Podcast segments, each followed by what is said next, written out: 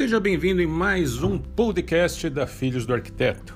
Hoje você vai conhecer os sete ritos maçônicos mais praticados no Brasil. Você sabia que a maçonaria ela é dividida por diversos ritos, a qual o maçom ele se identifica naquele segmento. E nós vamos mostrar para vocês como que são e como são apresentados cada rito.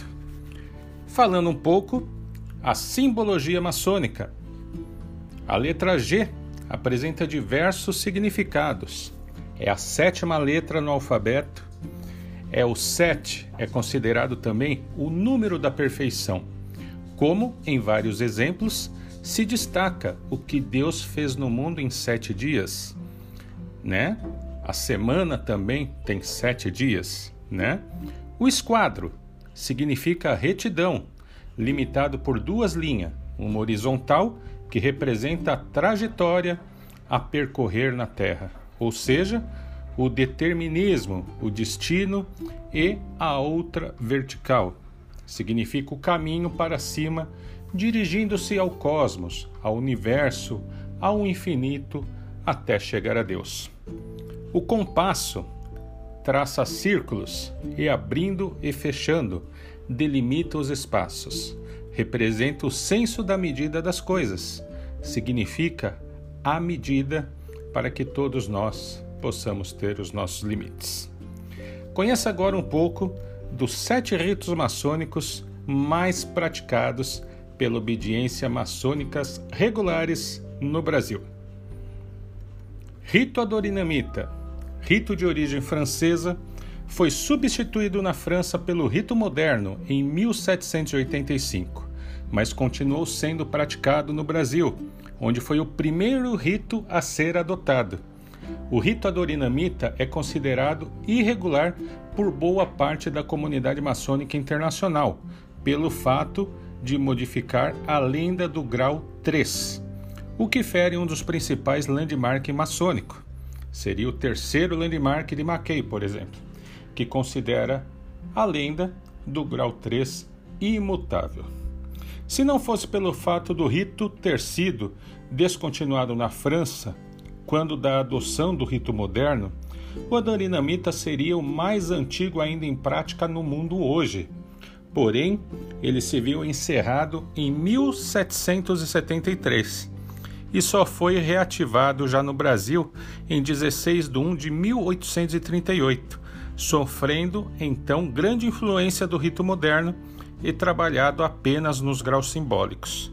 Os graus superiores desse rito só entraram oficialmente em atividade em 2 de 6 de 1973, quando da fundação do Supremo Conselho aqui no Brasil, único no mundo, o rito adorinamita somente é praticado no Brasil. E, mais recentemente, por algumas poucas lojas ainda em Portugal. Rito brasileiro. Sonho antigo do Grande Oriente do Brasil, o rito brasileiro somente tornou-se realidade em 1914, pelas mãos do então grau-mestre do Grande Oriente do Brasil, Lauro Sodré. Sobreviveu até meados de 1940 e entrou em desuso. Somente em 13 de 3 de 1968, no auge da ditadura militar em que o Brasil passava e de sua propaganda nacionalista, o rito foi reativado e permanece ativo até hoje, considerando então uma cópia abrasileirada do rito escocês. Ele também trabalha com um sistema de 33 graus, sendo os três simbólicos mais 30 graus superiores, além também de adotar a cor púrpura do rito escocês antigo e aceito. O rito brasileiro só é praticado também no Brasil. Rito de emulação e sistema inglês moderno. O ritual de emulação só trabalha nos três graus simbólicos. Emulação é um dos vários rituais praticados por lojas da GLUI, grande loja unida da Inglaterra, sendo o mais popular deles.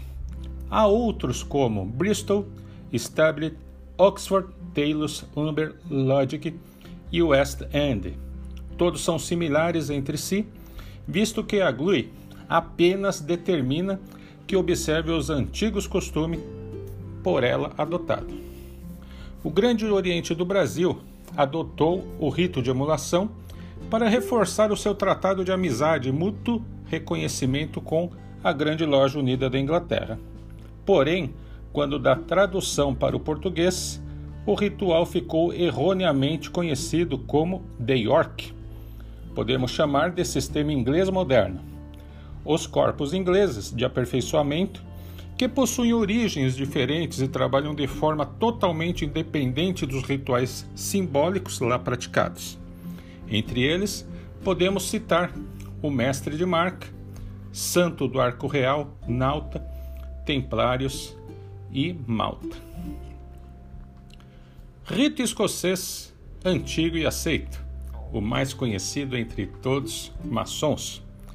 O rito escocês antigo e aceito é o mais conhecido e mais praticado no Brasil e na maioria dos países da América Latina, nos graus simbólicos. É o rito mais praticado no mundo nos graus superiores, e apesar de muitos autores e irmãos declararem que o rito teve origem na França, isso é algo discutível. O rito foi realmente consolidado na França, mas sua origem pode se dizer escocesa, visto que teve origem quando Carlos I, rei da Inglaterra e de origem escocesa, exilou-se com sua família e famílias nobres mais próximas, também de origem escocesa, na França. Desse nicho originou-se na França o rito de Heredon, composto de 25 graus, mas apenas nos Estados Unidos o rito passou a ter 33 graus e ser chamado de rito escocês antigo e aceito. Digamos então que é um rito criado nos Estados Unidos, sobre uma base francesa com raízes escocesas. Os 33 graus do rito escocês são conhecidos em lojas simbólicas, lojas de perfeição, capítulos Rosa Cruzes, conselhos de Kadosh e consistório. A data da marca do rito escocês antigo e aceito é 31 de 5 de 1801, fundação do primeiro Supremo Conselho. Rito francês ou rito moderno. Apesar de declarar ter sido criado em 9 de 3 de 1773, o que tornaria o rito mais antigo ainda praticado no mundo, o rito moderno foi totalmente reformulado e reescrito e somente tomou a forma com que é praticado atualmente quando a chamada reformulação foi ocorrida em 1877, quando se cumpriu a crença em um grande arquiteto do universo e na imortalidade da alma de toda a simbologia, filosofia e frases do rito. O nome foi mantido, mas a reformulação praticamente criou um novo rito, diferente de seu original. Essas atitudes em relação ao grande arquiteto do universo, ao livro da lei e à imortalidade da alma, promovida na ritualística e leis do Grande Oriente da França, foi interpretada pela Grande Loja Unida da Inglaterra como um desrespeito aos antigos landmarks, ocasionando no rompimento das relações entre Grande Loja Unida da Inglaterra e o Grande Oriente do Distrito Federal. Rompimento este que dura até os dias de hoje. Rito de Schröder. O rito de Schröder é um rito de origem alemã. Surgiu no Brasil através da colonização alemã no sul do país. O rito surgiu na Alemanha para substituir o rito da estrida observância, que possuía forte influência da cavalaria templária distanciando-se assim do simbolismo da maçonaria operativa, o que, com o tempo, gerou grande descontentamento dos líderes e estudiosos maçônicos da época. Foi então que o irmão Schroeder começou a escrever o rito, que acabou ficando conhecido pelo seu nome. O novo rito foi aprovado por unanimidade na Assembleia dos Veneráveis Mestres de Hamburgo em 29 de 6 de 1801, sendo, portanto, apenas poucos dias mais velho do que o rito, o rito escocês antigo e aceito. O rito trabalha apenas nos três graus simbólicos e busca se desvencilhar da influência de outras doutrinas, filosofias, ordens e simbolismos que não sejam oriundos da maçonaria operativa. Rito de York. Rito de York é algumas vezes chamado de rito americano, o mesmo rito inglês antigo. Além dos três graus simbólicos, ele possui mais dez graus, dividido nos organismos. Capítulo, capítulo do Arco Real. Mestre de marca, Pass Master, muito excelente mestre e maçom do Real Arco. Conselho críptico, mestre real, mestre escolhido e super excelente mestre. Comanderia Templária, Ordem da Cruz Vermelha, Ordem da Cruz de Malta e Ordem dos Cavaleiros Templários. O rito de York é o mais antigo praticado no mundo, tendo como data da marca de 24 de 10 de 1797.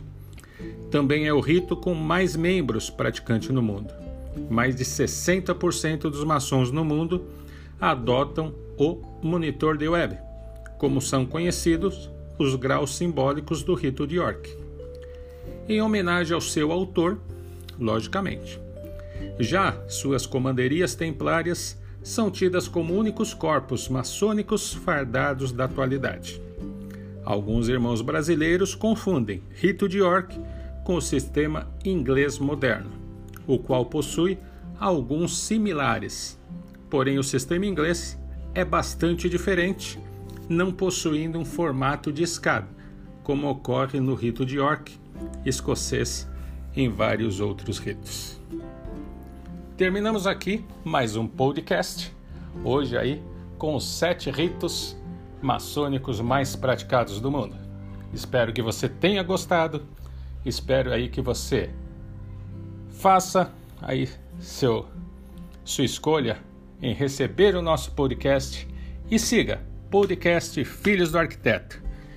E estamos aí no próximo podcast, se Deus quiser, em breve.